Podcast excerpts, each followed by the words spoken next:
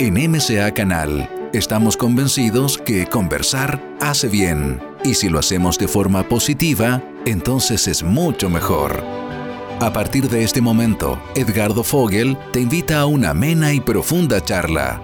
Esto es Conversando en Positivo, un momento de luz para compartir experiencias de vida por MCA Canal, resonando con el alma. Hola, hola queridas amigas, queridos amigos, les habla Edgardo Fogel. Un abrazo muy grandote. Estamos transmitiendo desde Chile una nueva edición aquí en MSA Canal en Conversando en Positivo, un programa que intenta hacer aportes constructivos al desarrollo humano, al proceso de transformación que hoy estamos viviendo en forma tan intensa, no solamente en Chile, sino en todo el mundo, todo el planeta. Quiero agradecer también a todas las amigas, amigos que constantemente nos están escribiendo, haciendo comentarios de diversos países, de España, de Colombia, Argentina, Chile, etc. Muchas, muchas gracias a todos por el gran apoyo que nos han dado al canal y, tanto interés que están demostrando en cada uno de nuestros invitados e invitadas. Y, bueno, a propósito de, de invitadas, hoy día la verdad es que hay tengo una gran, gran invitada chilena, una gran mujer, una mujer sabia que está haciendo mucho por este proceso de transformación que vive nuestro planeta. Ella es María, María Quiñelén. Ella es una Laguentufeche, que es mujer medicina, y también Piñel, Piñel Ñelchefe, que es maestra de parto, mujer experta en partos naturales, naturales o y humanizado, es ceremoniante, es decir, una, sanadora, una gran sanadora de tradición mapuche. Pertenece a una Kepam, que es un paño familiar de sanadoras que proviene de tiempos ancestrales, experta en alimentación, salud, hierba. Bueno, una gran, gran maestra también en el concepto espiritual, como en el concepto práctico, técnico.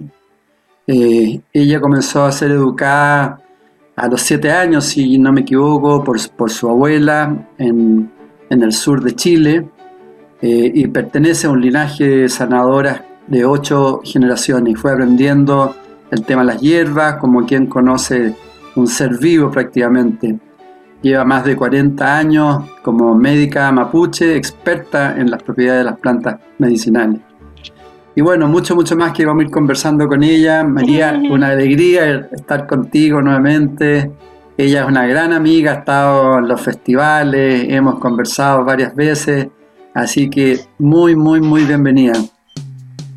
Ah, muchísimas gracias por este día, por este encuentro, por esta conversación, esta invitación a participar con eh, tu canal y poder llegar a algunas personas que les pueden interesar estos temas tan interesantes que tú presentas en la red.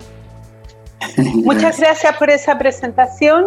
Sí pertenezco a un largo pan de hombres y mujeres medicinas mm. eh, por parte de padre y por parte de mi madre.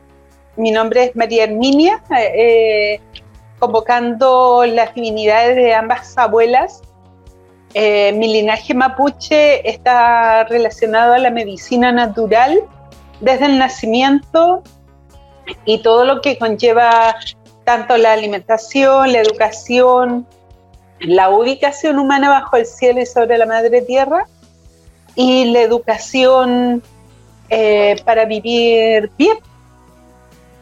Un poquito exigente, eso sí, porque significa tener muchos protocolos para todo para poder vivir en forma organizada, ordenada, eh, entre la naturaleza donde nos tocó vivir. Entiendo, entiendo, querida María, que tú ya a los nueve años no tuviste un sueño con, relacionado a tu abuela donde te fue dando, te fue dando indicaciones, ¿no? Así es. El primer sueño fue alrededor de los ocho años de edad, en que comienzan a prepararme como mujer medicina y tuve el conocimiento de quién era, de dónde provenía, qué es lo que hacía mi gente, mi sangre, es la educación a través de los sueños. El primer sueño fue terminando mi niñez y comenzando mi pre-pubertad. Entonces me comienza a despertar como ser adulto y a sacarme de la naturaleza eh, tan libre en la cual vivía como niña, mm. sin saber que existían tantas divisiones como hombre, mujer, eh, naturaleza, humanidad.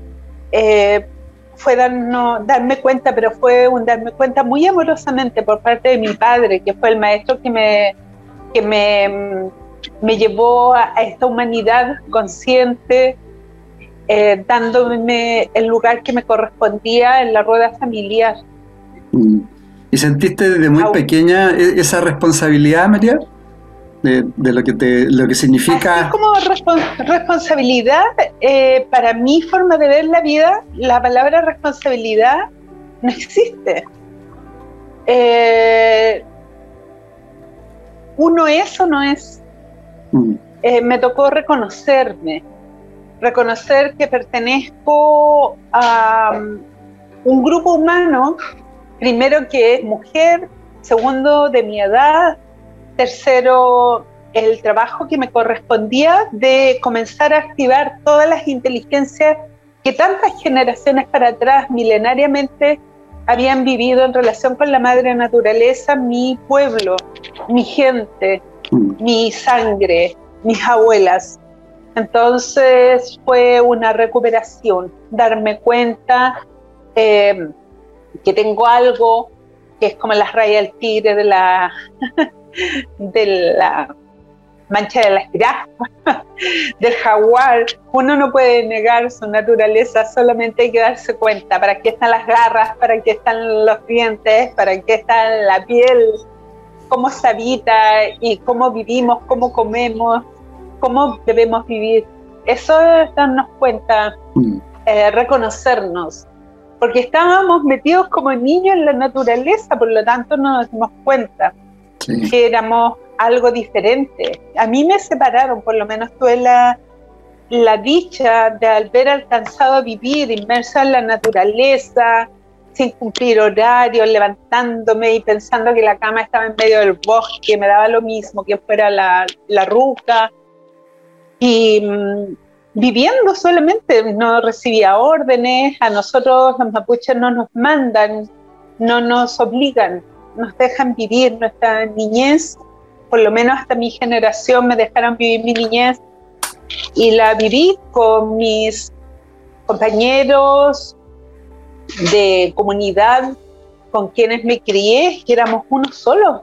Mm. Teníamos un solo sentimiento grupal, era algo hermoso.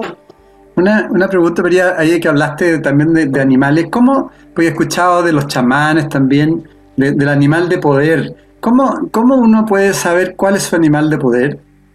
Ah, Mira, toda la, educación que recibimos los indígenas de América, hasta porque yo he compartido con casi todos los pueblos de América, eh, con las personas que me ha tocado conversar, eh, hemos tenido la misma educación, el mismo calendario y el mismo despertar a través de los sueños. Los sueños son los que a nosotros nos dicen quiénes somos, para dónde vamos, de dónde vinimos y cómo organizarnos. El sueño es una escuela tremenda. Necesitamos nuestro cerebro, nuestra forma de vivir, lo más consciente, muy atenta. Estar atenta es nuestra religión. Em, estar consciente del tiempo que estamos viviendo y entre ellos, entre toda la naturaleza enorme que tenemos para vivir, Existe el encuentro con tu animal de poder cuando es necesario, pero casi todos saben quién es, cómo es. Es una ceremonia muy personal. Yo la recibí cuando recibí mi iniciación ya de, grande, cuando tenía que comenzar a darme cuenta que tenía que correr con un grupo y que mm, el día de mañana yo no iba a estar con mis hermanos, iba a estar eh, entre comillas, sola y probablemente con algunos enfrentamientos energéticos. Y mi animal de poder eh, es único, es irrepetible, es de la naturaleza, es, un encuentro, tiene atributos y uno eh, confía en su naturaleza.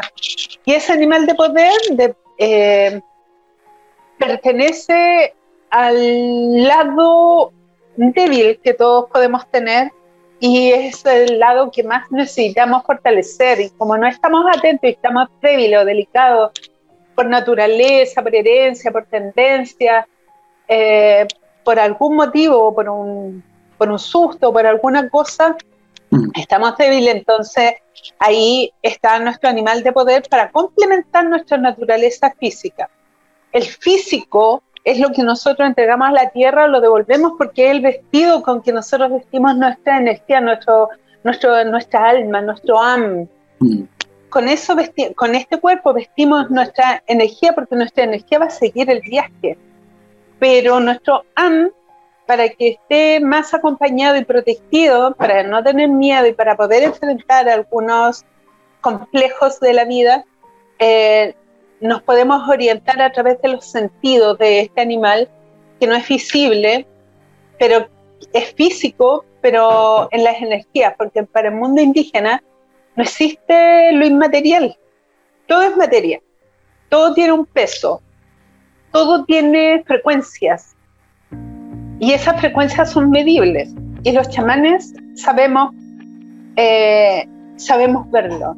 Y cuando nos encontramos entre nosotros, que nuestra cultura propia de cada pueblo de América, eh, cuando nos saludamos, nos saludamos así de corazón y eso depende del saludo que cada cual tenga, es el significado de nuestro animal de poder. Y ahí nos entendemos, nosotros tenemos nuestro propio lenguaje que es una herencia cultural ancestral. Y así nos saludamos. Y esa fortaleza es la que nos ayuda a estar atentos y sus sentidos nos pueden ayudar a complementar o a completar lo que tenemos de debilidad. Entiendo, entiendo. Y tú hablas, recién hablaste como casi lo más importante es la, atención, ¿no? Eh, mm. yo, ya en varios programas eh, he conversado con distintas personas eh, y todos plantean prácticamente lo mismo. Hoy día vivimos muy hipnotizados, ¿no? Y con un nivel de atención tan, tan bajo. ¿Qué, puedes, ¿Qué pueden transmitir al respecto? ¿Cómo podemos ir potenciando y mejorando ese aspecto que es fundamental para un desarrollo de conciencia, ¿no? Estar atento es una enseñanza que se le debe entregar a los niños desde bastante pequeños que significa cuidar nuestro cuerpo, no dejarnos invadir espiritualmente con creencias que no nos pertenecen a este territorio en este tiempo. Es estar atento a ver qué entra a la mente como discurso político, religioso, aparentemente religioso, mm. eh, educativo, porque generalmente la educación lo que más llama a nivel curricular mundial es a que los niños pierdan y se les mute el pensamiento mágico.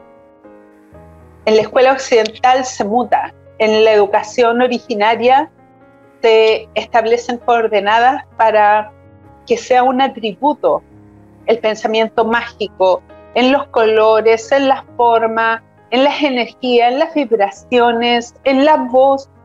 Em, se trata de mantener la magia en los pueblos originarios. En el mundo occidental lo primero que se hace en la, educación inicial es terminar con la educación eh, occidental el pensamiento mágico, creativo y libertario de los niños. Con eso se pierde la estrategia, con eso se pierde autoridad, con eso se, se transforma cada niño puede ser invadido, convencido, dominado, doblegado. Y los pueblos originarios no nacimos para ser esclavos. Entonces mm. tenemos que vivir muy atentos siendo soberanos, observándonos y nos sentamos sobre nosotros mismos para poder tener un sentido más de observación, aprender a escucharse, aprender a observarse, aprender a conversar con uno mismo aprender a moverse, hacer los ejercicios correspondientes, aprender a alimentarse, a tener lo mejor posible de atención para uno mismo. Y evitar doblegarse, por ejemplo, a, algunos, algunas dependencias que son como algunas bebidas, algunos humos o algunos vicios o algunas comidas en especial que tan mal nos traen, como el azúcar, la sal. Observar eso, porque entra a través de los sentidos y después nos hacen dependientes. Y ahí se va perdiendo autoridad. El cordón se va cortando poco a poco, cuerda a cuerda, hasta que después queda el corazón colgando de piltrajas que nos sirven para sostener la vida. Entonces las personas ya no son humanos, son entes, mm. demonios, son un peligro para la vida. Seres, seres, seres sin alma en la práctica casi seres sin alma. El alma se va perdiendo, se va cortando. En vez de fortalecer los hilos, se va deteriorando. Mm, fuerte, ¿eh? Fuerte. Y, respecto a los... Sí, es fuerte, pero es real, es real porque se, nota a, observar el planeta, nomás cómo vivimos, claramente, o sea, ahí la conciencia, el espíritu, el alma no eh, está fuera de eso. Eh, hemos perdido mucha gente con alma han sido asesinadas, sobre todo en América. Muchos ambientalistas, muchos defensores mm. de la tierra, de los animales, de los ríos, eh, de las culturas originarias, de mujeres, mm. eh, porque tenemos una especie de invasión de un, de un pensamiento que se ha hecho muy fuerte que mm, eh, pretende doblegarnos a costa de grandes presiones y es cada vez peor. Es un, pensamiento mercantil de dominación y para poder transformar a las personas en una herramienta sin alma, en un mm. ser que pueda trabajar como esclavo pero que no tenga autoridad, que es el au, es oro, es el bastón de mando, que tenga la coherencia, que tenga la autoridad sobre sí mismo como mm. pensamiento. Sí. Nos convierten en una especie de consumidor obediente, ¿no? Que tenemos que orientarnos al consumo. Y respecto... Y para consumir obedientemente hay que trabajar obedientemente. Sí, pues hay que ser... Sea.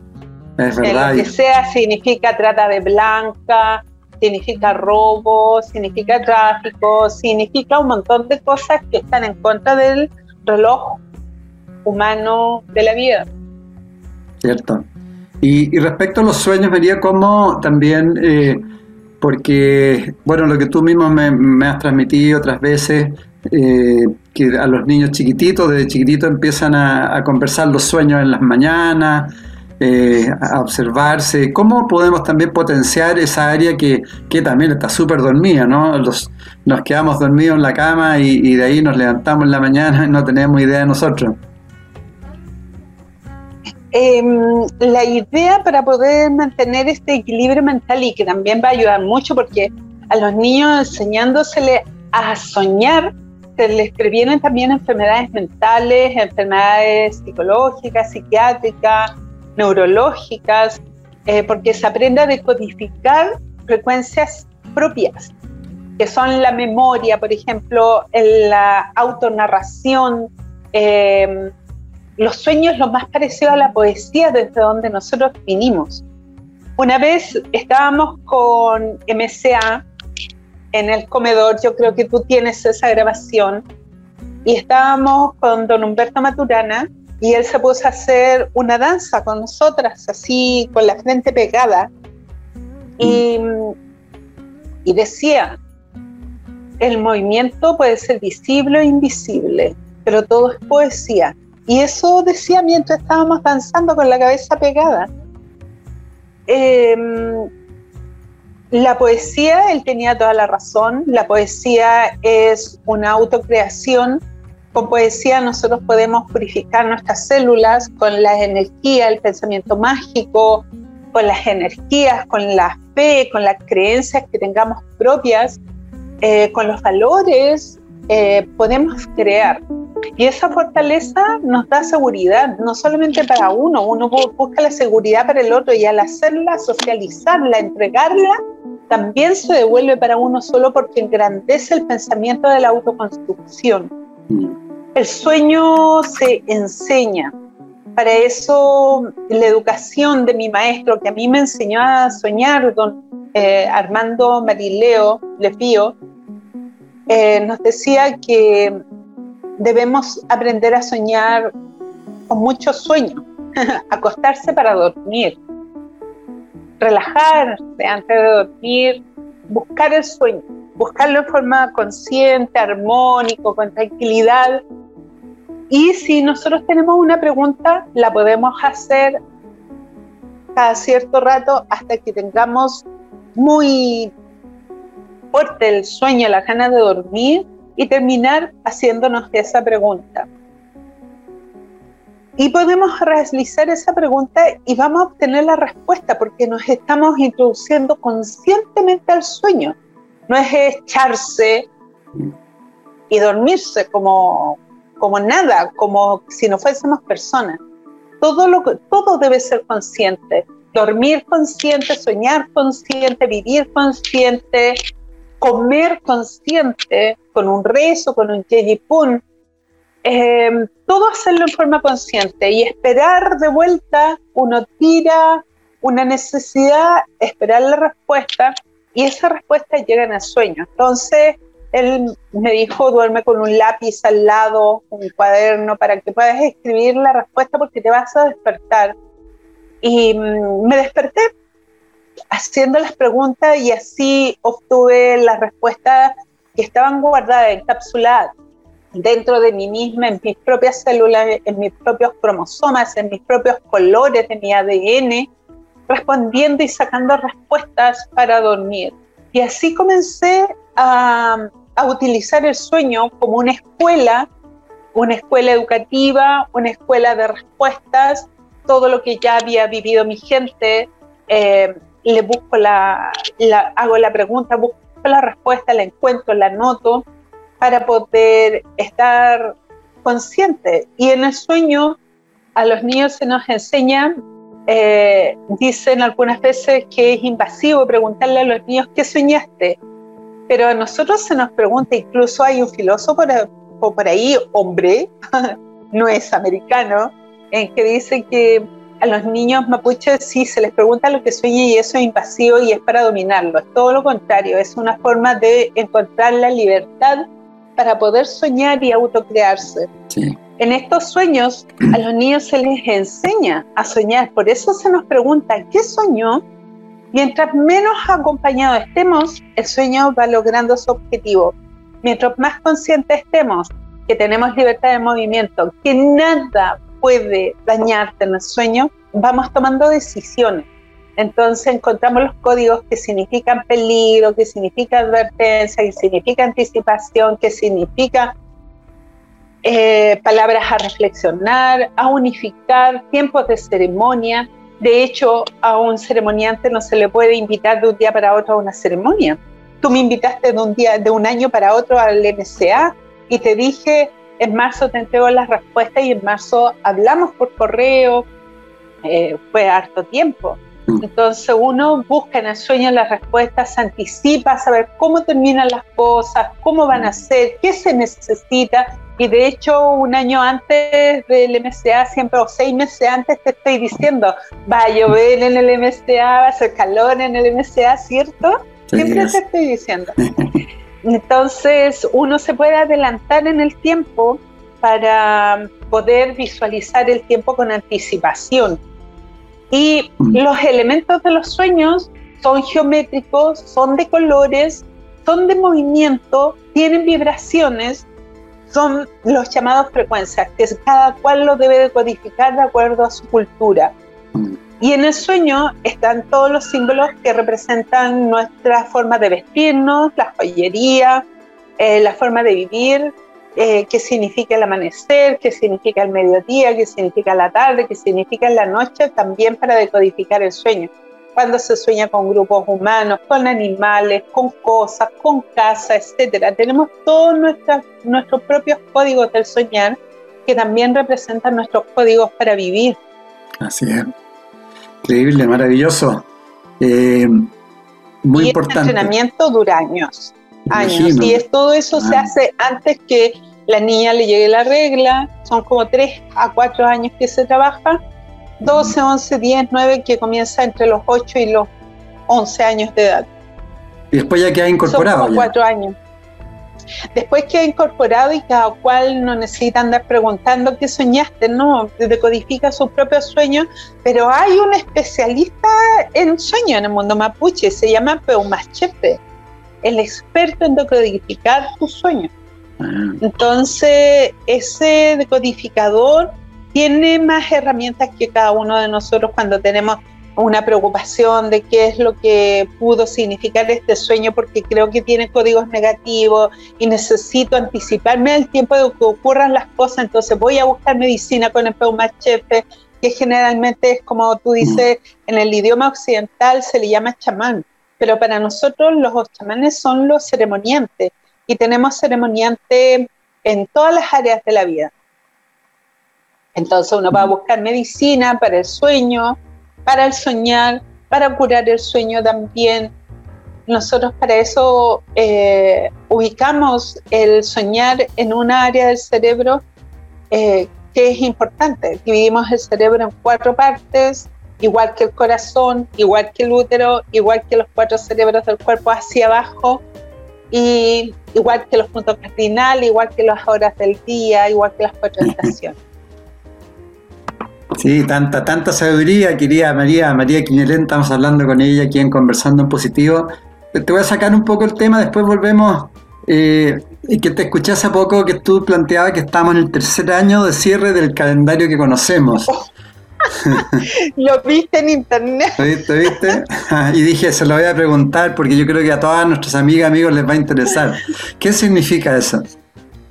Uy, sí. Mira, eh, el año que nosotros eh, visualizamos como el inicio de los cambios fue el año 2018 para el 2019. Ah.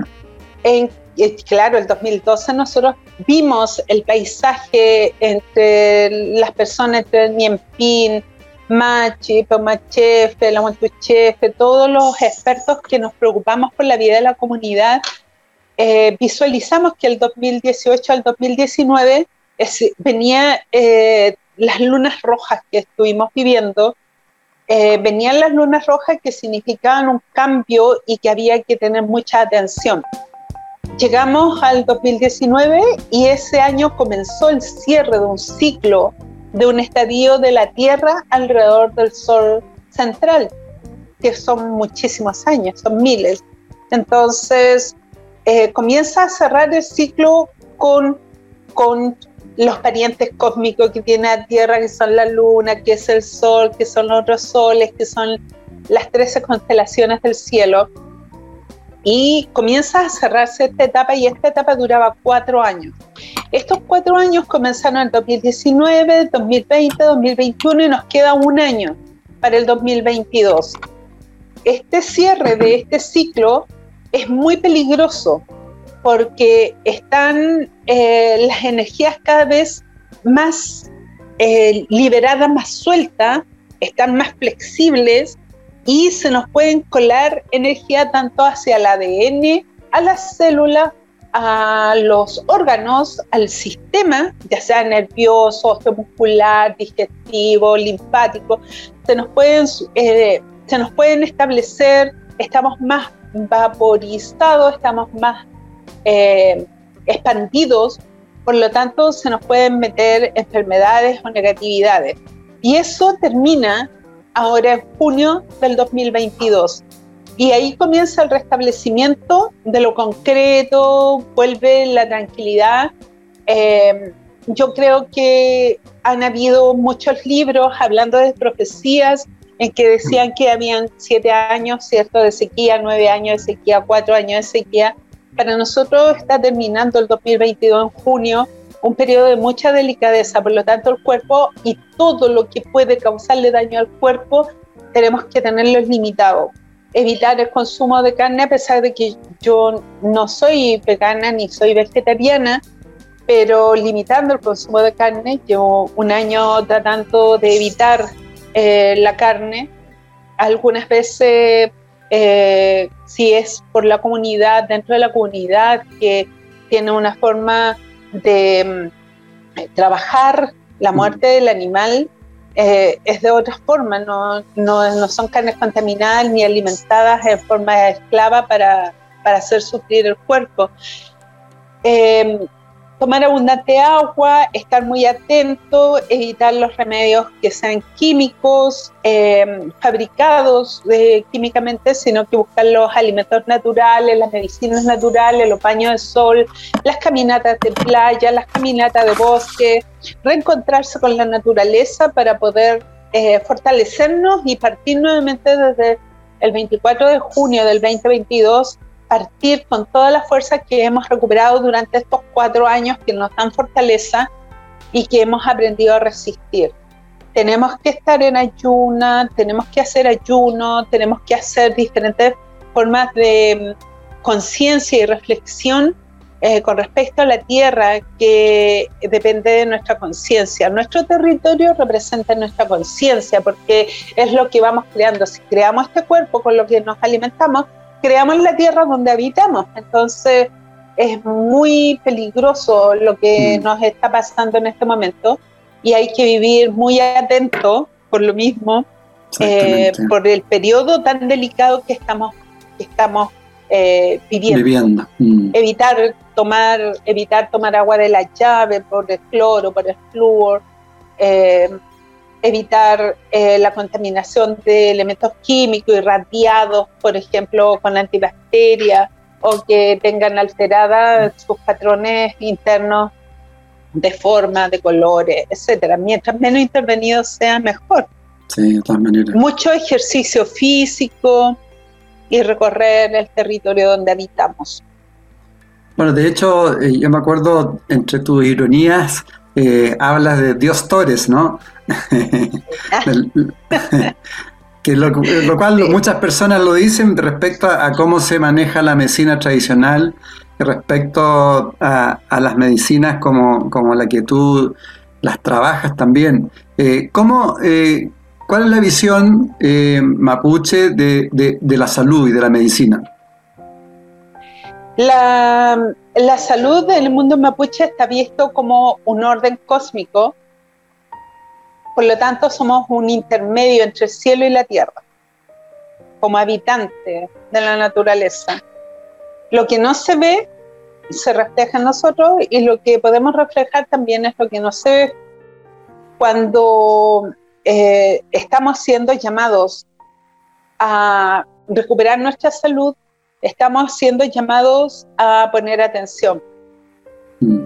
a nuestro caminar, poner atención a nuestro trabajo, poner atención a nuestra sexualidad como hombre, como mujer, poner atención a nuestra intuición, a nuestro instinto, el manejo del instinto, el manejo de la intuición, el, manejo de las emociones, el manejo del sentimiento, el manejo de la palabra, el manejo del pensamiento, el manejo de la conciencia. Tenemos un orden para poder educar todos estos territorios que no dependen de la educación de la escuela, porque no le pertenece a la escuela, no le pertenece a la academia, no le pertenece a la otra humanidad que está fuera de mi cultura. Eso le corresponde a mi cultura. Cada cultura, cada persona debe buscar y encontrar de acuerdo a su naturaleza, de acuerdo a su sangre o de dónde proviene, la educación que le corresponde. Y así vamos a poder estar siendo siempre conscientes autónomos, independientes, autosuficientes, para poder tomar determinaciones con respecto a lo que vivimos y lo que estamos viviendo en este momento, especialmente. tú tienes varias, disculpa, parece que te interrumpí. Eh, ¿No? ¿no? Eh, distintas formas de diagnóstico, ¿no? Eh, A través de los ojos, la orina, las uñas etcétera. O sea, distintas partes del cuerpo te, sirven de diagnóstico. Sí, es verdad. Eh, generalmente mi experticia es el pulso. A mí el corazón me habla. Me habla cuando las personas están gestando, por ejemplo, se ve a través del pulso eh, si hay congestión hepática, si hay congestión circulatoria, si hay congestión renal, respiratoria, todo eso lo habla la sangre. La sangre tiene cuatro pulsos que son imperceptibles a través de máquinas, pero son perceptibles a través de las manos entrenadas. Son muchos años que llevo más de 40 años haciendo el estudio del pulso, el estudio de las manos, el estudio del color de las manos, las líneas de las manos, las uñas, em, la cara, la dimensión de la cara, las orejas. Cuando las personas van a tener, tienen una tendencia a accidente vascular, por ejemplo, tienen una ranchita en la cabeza del el lóbulo de la oreja, una rayita que parte en diagonal desde el orificio de la oreja hacia el externo, bajando en diagonal. Esa es una tendencia al accidente vascular.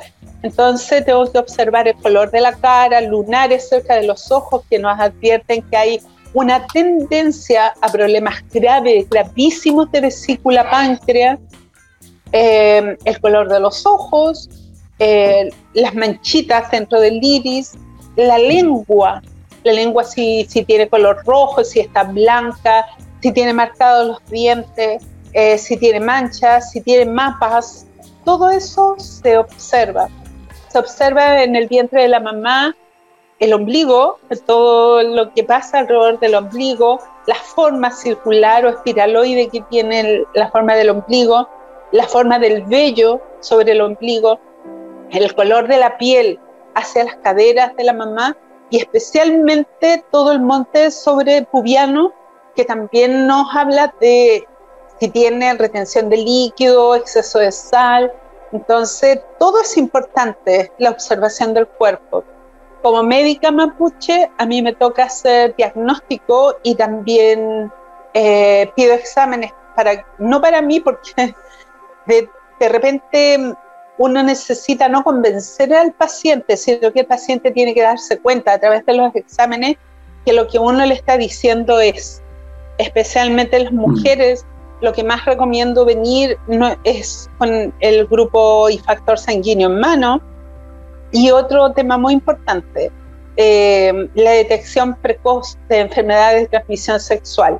Es, por ejemplo, el examen del flujo vaginal y el PAP son importantes para poder atender a las mujeres, evitar tiempo, abreviar los tiempos de tratamiento y todo se hace a través de plantillas medicinales. El diagnóstico del cuerpo es escuchar las diferentes, los diferentes gritos, las diferentes gráficas que envía el cuerpo para comunicar cómo están los órganos. La orina nos informa las emociones, por ejemplo, que vive esta persona, si este, tiene tendencia a, a, exacerbar el sistema nervioso central, a sobreexigir los riñones, si tiene mucho azúcar en la sangre. Pero ahora eh, todo lo que uno sabe también se puede corroborar a través de los exámenes médicos y ese lenguaje actual eh, de tanto avance médico es importante para que las personas sepan y elijan también la forma de atenderse. El diagnóstico puede ser aquí, pero el tratamiento ellos eligen dónde hacerlo. Entiendo. Eh, tanto, tanta sabiduría que hay ahí, ¿no? Y, y respecto a eso, o relacionado a eso, ¿cuál es la importancia también que también se ha ido perdiendo muchísima conexión, que es la conexión con la tierra, con la naturaleza, con el medio ambiente, con los con las plantas. Eh, es un gran tema, ¿no? Y se relaciona a la salud, de alguna forma. Fíjate, alguna vez yo te dije que mi abuela me enseñaba de las plantas como a los niños le enseñan el abecedario. ¿Te acuerdas que una vez sí, sí, sí, sí, sí. El abecedario verde. Había que aprender el abecedario verde porque el abecedario también de las plantas nos va enseñando eh, de qué estamos enfermos en nuestro ambiente porque así como se enferma la tierra en que estamos habitando, también nos va a tocar enfermarnos. Por ejemplo, sobre Santiago de Chile tenemos una construcción eh, de energía negativa, perversa, sobre nuestro cielo, que es una nube tóxica que no es solamente de la polución del petróleo o de los, de los motores o de la industria. Es un ser que está ahí, que es antivida y que tarde o temprano eh, toma a las personas y también las va a debilitar, enfermar y van a terminar muriendo de graves enfermedades. Entonces, Santiago es una ciudad que está contaminada no solamente de desechos que provocamos, sino que también de una infrahumanidad, de una infraespiritualidad. Mm. Y lo tenemos ahí a la vista de todos los ojos. Entonces, vivir entre esta realidad perversa, negativa, eh, antivida, entre la tierra y nuestra humanidad, nos cuesta bastante vivir. Entonces, terminamos el día yo creo que la gran mayoría con un agotamiento del pecho, con dolor de cabeza, con retenciones de líquido, porque nos cuesta más vivir en Santiago. Las personas tenemos que movernos en Santiago lo más que podamos posible para poder recuperarnos y volver a habitar acá y, y tener las fuerzas suficientes como para trabajar. La responsabilidad con la tierra no es solamente para tener una casa. Nosotros tenemos una región que habitamos para vivir yo no vivo en una comuna, yo no vivo en Santiago Centro, yo habito todo Santiago y me muevo mucho por todo Santiago. Entonces tengo que voy a los cerros, voy a los ríos, voy a los parques, de hecho hago entrevistas en parques, eh, dando a conocer todo lo que existe a tu alrededor y que estás inmerso entre seres vivos, que son las plantillas medicinales, que son los alimentos que consumimos, el agua que está haciendo, el agua está tan presa como cualquier animal en un criadero, que está eh, retenida, tenemos presa el agua, el agua está siendo contaminada, el, nadie ha hecho una votación como para decir queremos este tratamiento, se nos impone un pseudo tratamiento médico para los dientes que al final es un topador del pensamiento, de la conciencia, de las emociones, nos pone densa nuestra propia agua corporal y por supuesto todo eso pesa ¿dónde? En los instintos. ¿Instinto positivo? No, porque es negativo. Un ah. instinto negativo, tanto sexual, de, todo tipo. Mm. Sí, aparece lo, lo más básico, ¿no?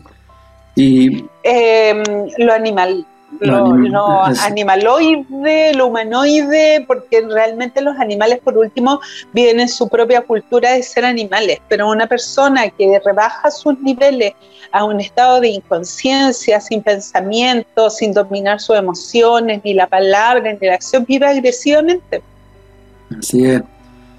Eh, cambiando un poco el tema eh, respecto al... ¿Qué? ¿Querías decir algo más respecto? sí, está bien. Eh, sobre el, buen nacer y el, y, el, buen vivir. Eh, tú eres una gran partera, ¿no? Eh, ¿Cuál es la importancia y los beneficios del parto natural?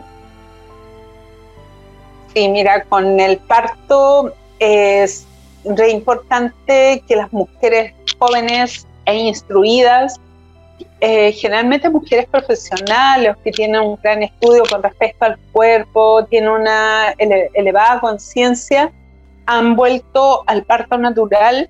Fue como estar gritando en el desierto, por favor, mujeres, pues. podemos parir solas. La escuela de medicina occidental y dominante con las cesáreas estudió la medicina y estudió la cirugía en mujeres sanas. Pues, del parto no es una enfermedad. Entonces las mujeres dijeron, a ver, recordemos cómo se paría y se puede. Eh, lo más noble en un nacimiento es poder parir sin drogas. Eh, lo más noble, lo más alto que es la vida que uno le puede dar a sus hijos es favorecerlos con un parto natural eh, libres de, todo tipo de agresión, humillación de la madre, de la guagua, que la separan del padre, que la separan de los pechos maternos, es poder hacerlo libremente a conciencia. A conciencia significa con mujeres sanas, que han cuidado su sangre, que han cuidado su útero, que han cuidado su sexualidad, con mujeres sanas, que son un templo. Entonces, invitan a este cuerpo sano nuevos seres que van a bajar bien, con mucha fortaleza, porque no necesitan defender y venir a limpiar el espacio comiéndose toda la suciedad de la madre para poder estar bien. Primero hacen una limpieza uterina, una limpieza de sangre, una limpieza hepática Y después comienzan el trabajo de enseñanza y aprendizaje de la gestación en todos los aspectos. Se empiezan a alimentar mejor de una manera equilibrada, variada, con mucho mar y eh, vienen a desarrollar este nuevo ser para una nueva generación. Gente que está limpia, gente que, que nace bien. Y de ahí en adelante pueden, puede entregarse en las manos de la medicina un ser sano. Eh, te voy a contar que mis hijos no tuvieron ni un tipo de caries hasta los 18 años de edad.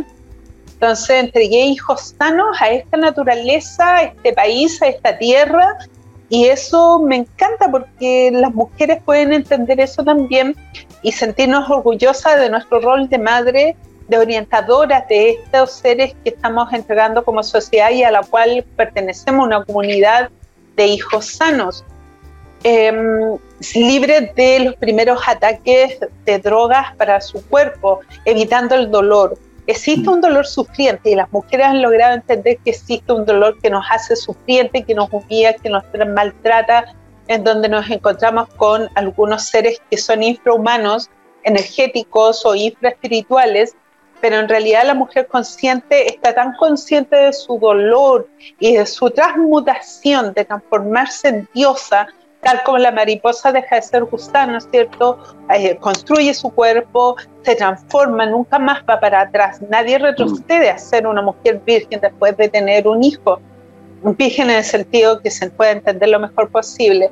Y de ahí en adelante se construye una diosa, la diosa que está eh, siendo vigilante y custodia de estos seres nuevos sobre la tierra.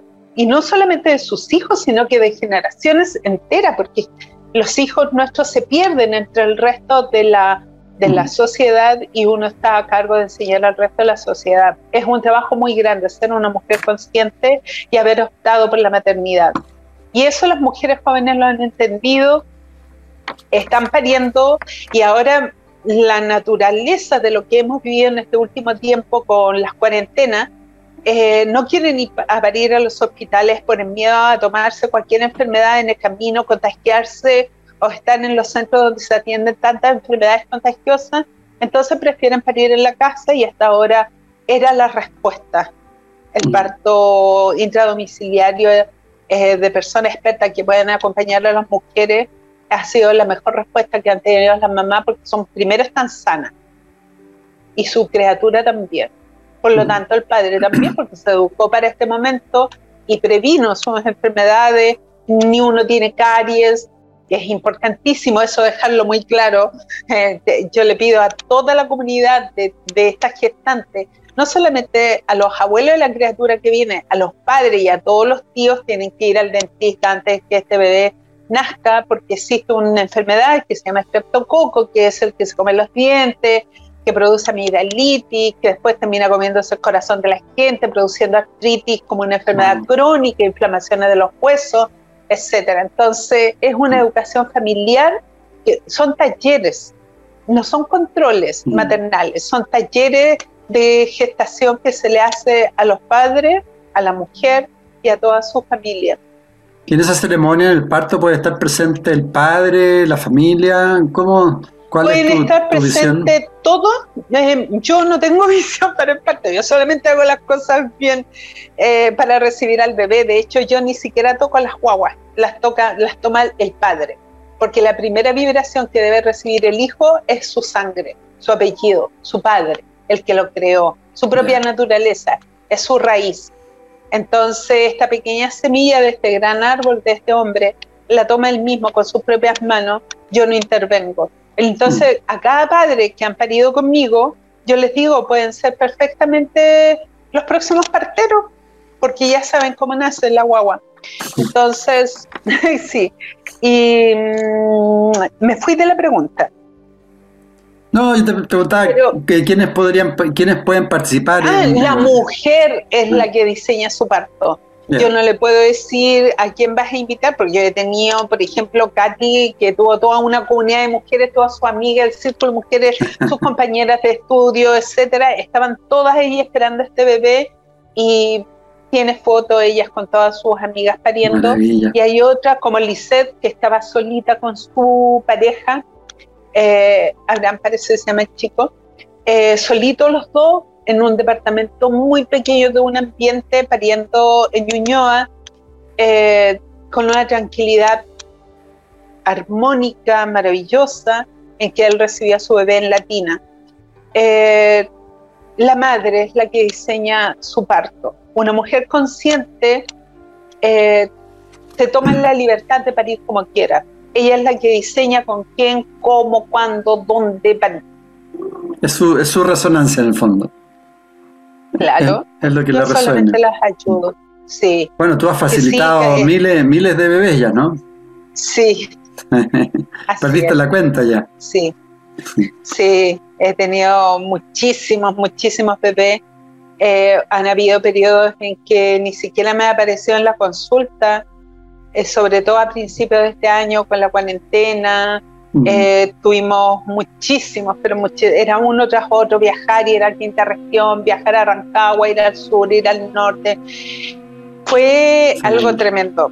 Oye Sí. María, ojalá te escucharan harto porque eh, yo he leído que por el tema este de la famosa cuarentena ha aumentado los niveles de cesárea, cualquier cantidad, casi un 50% han sido cesáreas, según las últimas estadísticas. cuando las mujeres son inconscientes, tienen plata pero no tienen cultura, tienen hijos pero no tienen conocimiento, eh, la familia se expone. Se expone a otros seres inconscientes que son los médicos, que son la el personal profesional que tiene conocimiento pero no tiene sentimiento, no tiene espíritu, no tiene alma. Entonces se aprovechan de las mujeres, sobre todo de las primerizas. Las allá está el enfoque. Sobre las primerizas ignorantes de ser mujeres, ignorantes de ser madre, ignorantes de ser complementaria, que no saben ni cómo educarse, ni siquiera saben qué grupo sanguíneo tienen por sus venas, entonces son presas fáciles. Y la idea es estar consciente, segura, saber que todo acto lo debe diseñar ella, debe diseñarse y prepararse para su- sus primeros pasos como mujer, para su primera regla, su primera luna, para su primer encuentro sexual, para su primera maternidad, para su primer día de abuela. Para todos los roles femeninos hay que prepararse, hay que tener conocimiento y tener la suficiente, eh, la suficiente fuerza como para acercarse a las mujeres mayores que saben. Sí, sí. Voy a leer algo que es tuyo, me parece que es tuyo, que es respecto al mundo de la mujer, que dice lo siguiente, al amanecer la mujer sabia abrió los ojos y oró. Ninguna palabra antes, lo primero es orar. Las mujeres necesitamos estar conectadas todos los días hacia donde nace el sol, donde habitan nuestras abuelas, las que ya descansan en la tierra, ya que sus espíritus se iluminan al amanecer y con los primeros rayos del sol nos habitan, nos saludan y nos bendicen. Entonces nosotras tenemos que estar ahí para saludar el amanecer y tenemos que bendecir nuestro día. Tú hablas mucho de- del, mundo la mujer, ¿no? Eh, y, y bueno, y lo- el lo- sagrado femenino. el sagrado femenino. ¿Cuáles serían lo- los principales pasos, según tú, más o menos, para que la mujer vaya, que ya lo está haciendo, recupere, recupere su poder personal? Eh, yo tengo poder en la medida que tengo conocimiento. Si una mujer quiere recuperar su femenino, si una mujer quiere ser una luchadora por la causa de las mujeres, lo primero que tiene que tener es conocimiento. Y el conocimiento no se adquiere en la academia. El conocimiento se transmite de voz a voz. Mm. Son ejercicios, son conocimiento, autoconocimiento, es cultura territorial. No, no existe nada más lógico que algo que involucre el territorio. Si no involucra el territorio, no involucra a la persona, no involucra su vida, su casa, lo que come, lo que viste, lo que anda. Eh, Por lo tanto, una persona tiene que recibir esta educación y para eso están los círculos de mujeres. Que tú, fui, tú has sido una de las fundadoras, ¿no? Yo soy la creadora de los círculos de mujeres Sí. eh, con la visión originaria de los pueblos originarios porque es la forma que tenemos de educar a las mujeres. No es hablar de problemas cotidianos, eh, intrascendentes, es encontrar el conocimiento, es encontrar el cosmocimiento. Es muy bello lo que tú me acabas de leer, te lo agradezco mucho, no sabía que, no recordaba que había hablado algo así, pero eh, Mañumeyu, Walma Punsumo, Mañumeyu, Taminyen, Inche Ayuquilenta Piuque, con puño que, con pu ulcha, con pu camenehuen, moñentomo, Mañumeyu, Inche, la chepe mapuche. Es una forma de darle la gracia a la diosa por vivir aquí, por escuchar lo que tú me acabas de decir, de recordar. Lo agradezco el haber nacido mujer, agradezco el trabajo para el que fui creada y para lo que puedo hacer.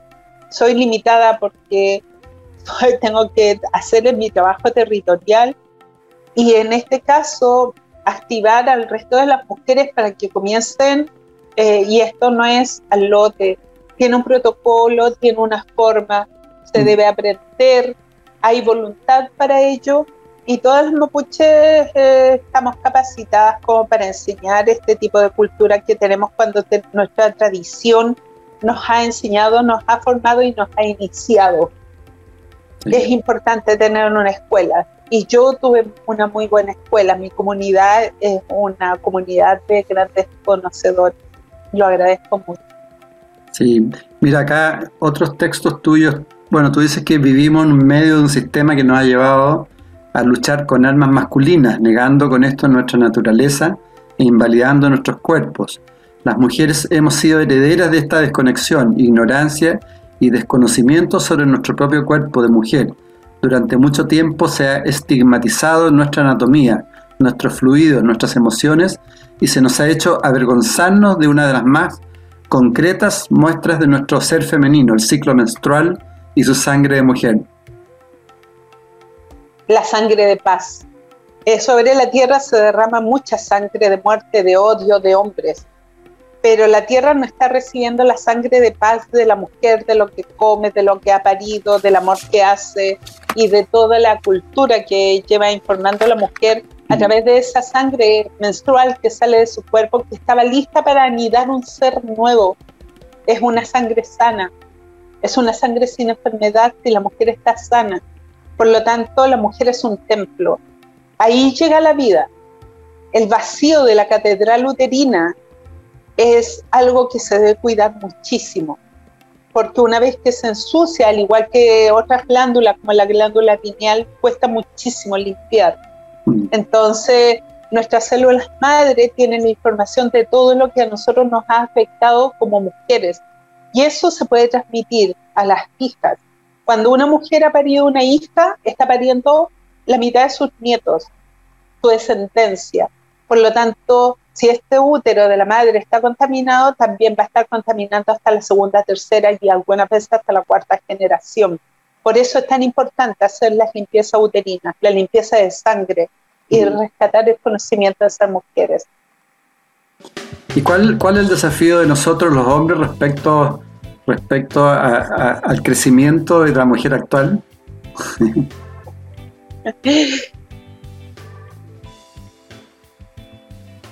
Sería muy bueno que los hombres eh, favorecieran la educación de la mujer porque los hombres son hijos de mujeres.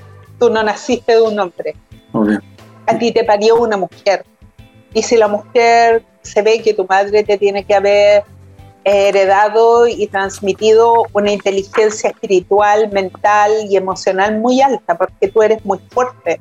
Las personas que tienen gran fortaleza como tú, no somos emocionales vanos, no vivimos emociones vanas eh, somos muy fuertes de carácter, tenemos la valentía que nos transmiten nuestras madres y una inteligencia muy grande. Es, es importante reconocer en las mujeres, en nuestras madres, nuestras abuelas, quienes fueron, y es importante que los hombres le den el tiempo y el espacio a las mujeres para vincularse con las mujeres que saben recuperar el sentido, porque eso les beneficia y les ayuda un hombre ignorante, un hombre celoso, un hombre herido, porque celos significa una rasgadura en la inteligencia emocional, significa trauma. Es una persona que anda herido por la vida y sangrando. Por lo tanto, los celos se deben evitar a como de lugar. Y eso eh, puede hacer que las mujeres puedan recuperar el sentido de ser mujer. Los círculos de mujeres son separados por un hombre. El hombre separa las manos de dos amigas o de dos hermanas que van caminando por la vida. El hombre entra a los círculos de mujeres. De hecho, cuando el hombre se vincula a una mujer, entra a una familia de mujeres, a la familia de la mujer. En cambio, la mujer no entra generalmente a la familia del hombre, a menos que sea una suegra muy sabia. Y es necesario tener viejas sabias, que todo lo que pesen sea oro. ¿eh? Sí. que sea muy valiosa. Entonces hay que trabajar los factores emocionales para que tengamos una sociedad más sana, feliz, mm. sana. Una persona sana es una persona feliz.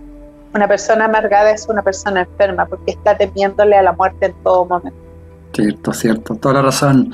Estamos con María Quiñelena acá profundizando y entregando toda su sabiduría. Respecto, hablando de sabiduría, ¿cuál es Hoy día vivimos un proceso de transformación, tú lo has planteado a nivel de humanidad. ¿Cuál es la visión de la espiritualidad de la cultura mapuche? Eh, la espiritualidad del mundo mapuche es constante, es permanente. Eh, hay un espacio de intraculturalidad y hay un espacio de esta culturalidad cuando se dan estos temas de hablarlos para afuera de lo que es la comunidad.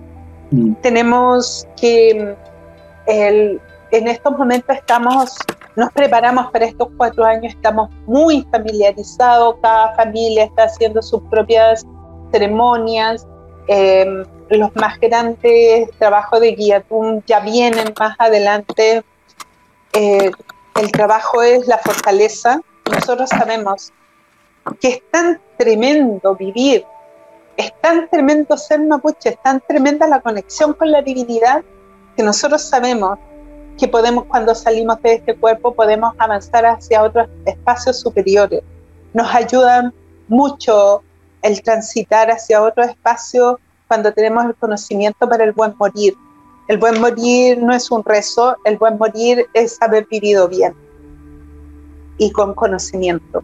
Por lo tanto, el, vivir con los ancestros, pertenecer a un paño familiar, ser un punto dentro de este tejido social que tenemos eh, con la fuerza y la convicción de los seres superiores, del espíritu que nos creó, de los ñen que nos cuidan, del am que poseemos, de todo este ser energético que es tan grande y tan pesado como el cuerpo físico, pero lo podemos comprimir en el momento de la muerte en un puntito ese puntito es el que sale. Yo he visto morir a personas, entre ellas mi abuela. Eh, yo vi ese haz de luz, eh, por lo tanto lo pude, pude entenderlo tempranamente cuando ella terminó de darnos su lección de vida y muerte con su propia muerte. Es un sentimiento de que ella está y ella está viva. No está en el cuerpo físico, pero ella está y es consciente. Ella pudo transitar hacia un paso más allá a un paso, quizás no es ni siquiera un metro más allá. en la cultura de la cosmovisión es tener la fe infinita de a qué círculo pertenecemos, cómo es que vamos a transitar, a movernos, y eh, las ceremonias son más que nada para que la naturaleza escuche nuestra voz y se sepa acompañada. Son nuestros hermanos menores, eh, nosotros somos los encargados de, transitar entre medio de la naturaleza, pedimos permiso por cada paso que vamos a dar el resto de nuestra vida desde que nos presentan para el cuerpo y panto por primera vez ante la naturaleza. Y tenemos una comunidad que también camina con nosotros y es importante que la naturaleza, sabes que la naturaleza recuerda nuestros nombres. Nosotros comemos naturaleza y vamos dejando la naturaleza también en la tierra todo lo que nos pertenece tiene nuestro sello, tiene nuestra energía. Por lo tanto, hay que vivir una conexión permanente, eh, vivir en la confianza absoluta de que todo va a estar bien. Si yo no lo tengo como, como convencimiento, voy a debilitar y voy a causar incertidumbre. Nosotros eh, como mapuche tenemos una hermosa fe y el templo máximo de, esta creencia eh, somos nosotros mismos y es nuestra madre tierra que nos sostiene en este lado de la tierra, en este lado de, de los cuatro continentes. A nosotros nos falta un continente en el mapa del mundo. Sí. En el mapa del mundo nos falta un continente, no sé dónde estará, pero eh, nos falta un continente. Porque hay uno que está dividido con Europa, con Asia, que para nosotros es un solo continente. Así que nos falta uno. ¿Y cuál la, eh, cuál es la importancia eh, de, los ritos y las ceremonias? ¿Por qué, ¿Por qué son tan importantes? porque nos ayudan a caminar entre el cielo y la tierra, entre los astros y las frecuencias terrenas, eh, nos ayudan a estar conscientes, a tener mejor vista, mejor percepción, eh, podemos leer el día, podemos tener más alta telepatía, podemos tener mayor seguridad en la inteligencia perceptiva o extrasensorial es una inteligencia que se viva y se fortalece con los ritos. Los ritos es una forma, así como la gente mira la agenda todos los días, los ritos son una agenda para recordarnos que existen formas, protocolos para vivir. Mm. El protocolo del huetipanto es la recepción del ceremoniante, instalación del ceremoniante sobre el territorio, es pedir permiso a la naturaleza desde este punto a la cuatridimensionalidad, desde aquí a esta hora de la mañana para el resto del año, cada hora del día significa una hora del año, entonces es una forma con la cual nosotros hacemos consciente lo que no se ve. Lo vivimos, lo actuamos, nos movemos. Mm. El mazatuno, el, el purrún, que es eh, cómo nosotros nos comunicamos con la tierra en la danza sagrada, eh, y nos comunicamos con todo el sentimiento del corazón, la planta de los pies, que es la terminal de tantos eh, terminales nerviosos y de memorias que van a la tierra también. Es una forma de vincular el corazón con una forma de danza sobre este territorio. Es ser la, cada rito es ser la cabeza por un instante de este territorio yo hablo por ti, Madre Tierra, yo hablo por ti, Bosque, yo hablo por ti, Río Mapocho, yo hablo por ti, todo dando las gracias por estar habitando en este tiempo, en este lugar. Lo hago físico, es lo que yo siento, es lo que percibo, es lo que aprendí, es el conocimiento que hay que hacer para no olvidar, para socializar y que los demás vean que sí era así, los niños sobre todo. Súper, qué lindo. Y, y para ir cerrando, eh, con, lo que está sucediendo hoy día en el planeta, tú también hablas del reseteo cósmico. Eh, ¿Cuándo eh, se supone que ya... Se supone que el 2023... Oye, tú has leído mucho sobre... tengo que prepararme para entregarle toda la información de sabiduría a todas las amigas, amigos, ahora que tengo aquí a María Quiñelén. Eh, ¿qué, después de 2023 que tú, tú dices que, que, en el fondo se está cerrando una etapa, ¿no? ¿Eso, ¿Eso está unido al reseteo cósmico? Eh, el reseteo cósmico es de la Tierra. Eh, la Tierra está también en su propio tanto está terminando el recorrido, su ciclo alrededor del Sol central, alrededor de las otras energías. Eh, nosotros tenemos la conciencia de 12 soles, de 13 lunas, de etcétera. Entonces, es entender también que la tierra está en su propio proceso, el agua está en su propio proceso, eh, la naturaleza material está en su propio proceso, la naturaleza humana está en su propio proceso, pero solamente los seres conscientes de diferentes niveles pueden hacer esta conexión con la naturaleza y sentir que una vez que yo vuelva a la tierra, soy la tierra y una vez que yo salgo de mi cuerpo, soy lo invisible y esa seguridad la, la, tengo que ir. Yo no puedo pensarme como un ser individual. Yo soy la que la tierra creó en mí, en mi cuerpo, y yo soy lo que el agua tiene en mi cuerpo. Yo soy conciencia terrena, cósmica, energética, y, me, y tengo que ir, entender. Y ese conocimiento de ir con la tierra nos da más sabiduría, más permanencia. De hecho, yo tengo un linaje muy largo yo sé quiénes fueron mis abuelos, donde vivieron mis bisabuelos, tatarabuelos, etcétera. Sé que fueron guerreros, todos el punche, todos los punches fueron muy guerreros, defendieron el territorio. Eh, tenemos una ocupación ilegal sobre nuestro territorio porque tenemos grandes tratados, el de Tapigüe sobre todo, que nos reconocen como una soberanía de una nación indígena. Entonces, en estos momentos tenemos nuestro territorio ocupado y yo tengo que ir con la tierra y la tierra sabe no somos sus hijos. Y mm. nosotros los hijos de la tierra tenemos que reconocernos también entre nosotros. A lo mejor son, están en otras naciones, pero también son hijos y son hijos buenos. Y poder conversar y poder hablar y poder encontrarnos por este canal, por ejemplo. Ahora, ¿tú, tú sientes también que, tiene que ver con lo que estás transmitiendo, que estamos en un proceso de transformación de conciencia en términos de dimensión de conciencia, que estamos, estamos pasando a una nueva dimensión. Así es, con la Tierra, con todo, estamos mm. pasando por unas mallas cósmicas en donde nuestra tela mental eh, tiene que eliminar una cantidad de virus intelectuales que hemos adquirido con los estudios, con pensamiento, con contaminación. Tenemos que limpiar el tema del sentimiento cósmico, de las emociones, de las canciones románticas, de las películas, todo lo que hemos visto. Tenemos que limpiar nuestra energía. La, Tierra está en constante transformación y eso corresponde también a la sexualidad humana.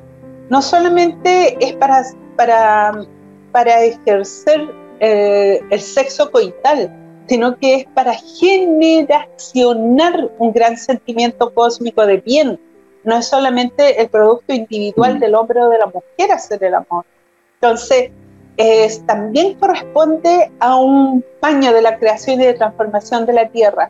Todo esto es cósmico, todo esto se está transformando y la Tierra está pasando por el último anillo fotones donde nos sacan las fotitos, somos parte de la Tierra. El cosmos no nos ve como humanos, nos ve como Tierra en movimiento.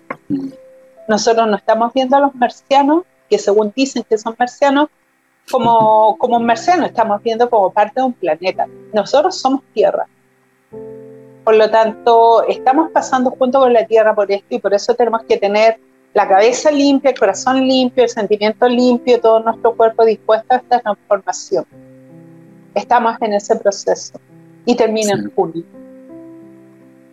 Buenísimo, buenísimo. Bueno, querida María Quiñelén, eh, transmítele cómo se llama este cómo se llama este programa Conversando Positivo, tu último mensaje positivo para todas las amigas mías que nos ven de muchos países, así que te, te van a conocer lo que no están conocido y te han quedado así maravillados. Ay, en Chalín, Compuche. Un saludo grande y afectuoso para todas las personas que les llama la atención esto, que sepan que los pueblos originarios tuvimos tanto adelanto, tanto conocimiento, tanta sabiduría que todavía permanece y que han hecho llegar nuestros abuelos hasta este tiempo a través de mi voz, porque es lo que yo he aprendido de los niempines, de las machis, de los líderes mapuches. Un saludo de parte mía de la nación mapuche para toda la buena gente eh, que habita en la tierra, en buena hora. Un abrazo, un gran sentimiento, buena vida. Linda. Muchas, muchas, muchas gracias por estar nuevamente contigo, por, transmitir tanta sabiduría y por inspirar a, muchas, muchas personas y por sanar a, a tantas otras, ¿no? Eh, gran misión tienes especialmente en estos tiempos. Eh, un besito muy grande y muchas gracias. Tengo mucha medicina para toda la gente que quiera atenderse. Es cosa que busquen con mi nombre, aparece el lugar donde atiendo, mi número de teléfono, saben todo dónde encontrarme. Así es que nos estamos viendo. ¿Estás atendiendo ah. online también? Hago atenciones internacionales por Zoom, por streaming, por de todo. Y los pagos son por PayPal, por todo. las redes sirven para acercarnos. Súper, súper. Bueno, gracias a todas las amigas, amigos, por estar nuevamente con nosotros. Espero que se vayan con el corazón llenito y con reflexión también respecto a que tenemos tarea cada uno, ¿no es cierto? ¿No es cierto? De, de, hacer un aporte constructivo en, en este momento donde estamos viviendo un proceso, pero fenomenal, impresionante de, nuestro planeta. Muchas gracias María, hasta la próxima. Un besito grande. chao, chao. En MCA Canal estamos convencidos que conversar hace bien y si lo hacemos de forma positiva, entonces es mucho mejor. Edgardo Fogel te acompañó en una amena y profunda charla. Esto fue Conversando en Positivo, un momento de luz para compartir experiencias de vida por MCA Canal, resonando con el alma.